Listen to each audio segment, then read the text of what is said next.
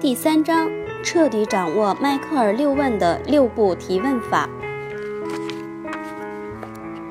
罗杰是一家中型生产企业的人力资源副总裁，可他接手的却是一个令人头疼的烂摊子。办公室里弥漫着不满情绪，员工们根本没什么工作积极性。前一任副总裁是一个办公室独裁者，起初他的大棒貌似发挥了作用，但随后各种问题接踵而至，旷工现象层出不穷，人员流动率急剧攀升，整个部门的人员绩效水平低下。最后，公司高层意识到这些问题的严重性，于是就让罗杰走马上任。面临新的挑战，罗杰迫切地想要改变现状，不过他心里多少也有些不安。当然，这是完全可以理解的。在上一家公司任职时，罗杰曾参加过我的培训课程，他自己非常清楚迈克尔六问是一种有效的激励方法。于是就把部门的所有人员召集到一起，简短的开了个会，并在会上做了一番强化自主权的讲话。一，部门的各项工作如何开展，最终都取决于你们这些人。二，我想为大家介绍一些新的流程，在我看来，这些流程都非常不错。不过，使用这些流程的人是不是我，而是你们，所以我很想听听你们的反馈意见。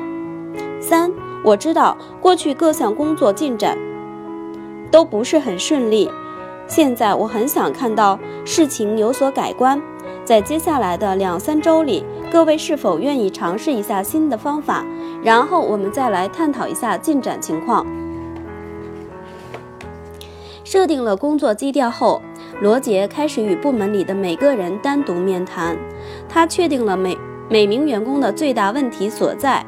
然后把员工一个个请进自己的办公室，与每个人开展了一次很有针对性的迈克尔六问对话。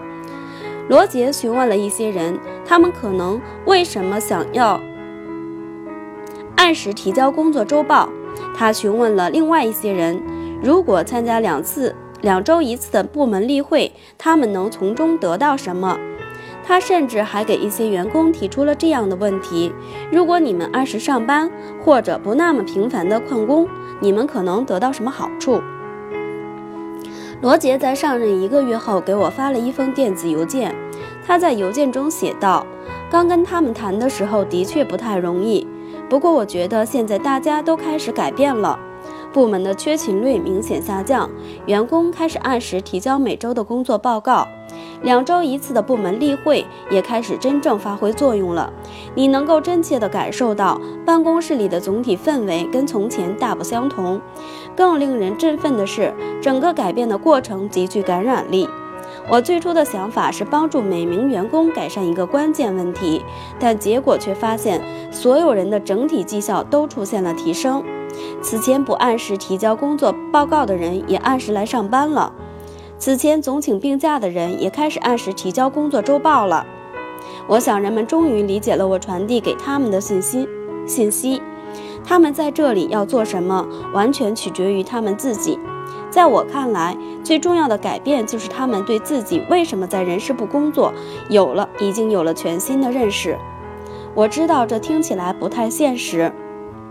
不过，我真的认为他们开始觉得帮助别人是一件很惬意的事情了。